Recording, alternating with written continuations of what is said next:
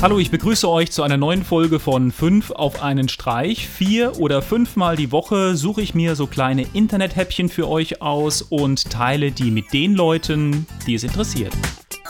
Die Nummer 1 für heute. Als erstes habe ich ein tolles Video von der BBC und zwar Trickfischen mit Delfinen. Es ist schon klasse, wenn einem das Essen direkt in den Mund schwimmt. Da sage ich nur clever, clever.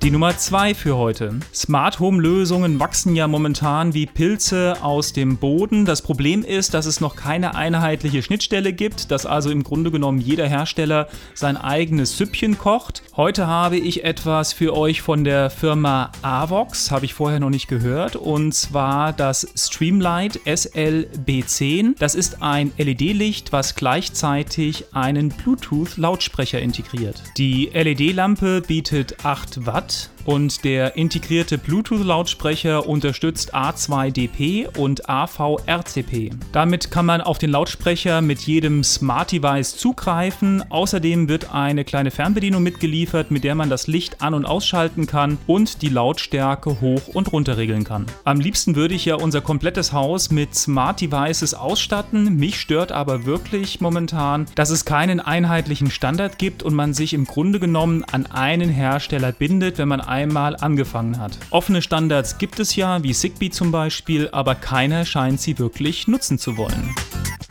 die Nummer 3 für heute. Als nächstes habe ich eine beeindruckende Geschichte von einem querschnittsgelähmten Mann, der mit Hilfe eines eingepflanzten Chips in seinem Gehirn und Elektroden an dem Arm lernt, mit seinen eigenen Gedanken wieder seine Hand zu bewegen. Gestern habe ich gerade ein Video auf YouTube gesehen, wo eine Roboterhand gezeigt wurde, die Tastgefühl hatte. Jetzt das, also schon wirklich beeindruckend, in welcher Geschwindigkeit sich medizinische Errungenschaften entwickeln.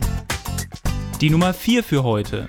Heute mal wieder einen Retro-Game-Tipp für euch und zwar League of Evil einmal für Android und iOS. Als perfekt ausgebildeter Einzelkämpfer ist es deine Aufgabe, eine Ansammlung böser Wissenschaftler davon abzuhalten, dass sie die Welt übernehmen. Da sage ich nur 80er Jahre Pixelspaß für moderne Hardware die Nummer 5 für heute. Und zum Abschluss habe ich noch ein Video von einem Mann, der eine Bergtour in Uganda gemacht hat und auf eine Gruppe Berggorillas getroffen ist.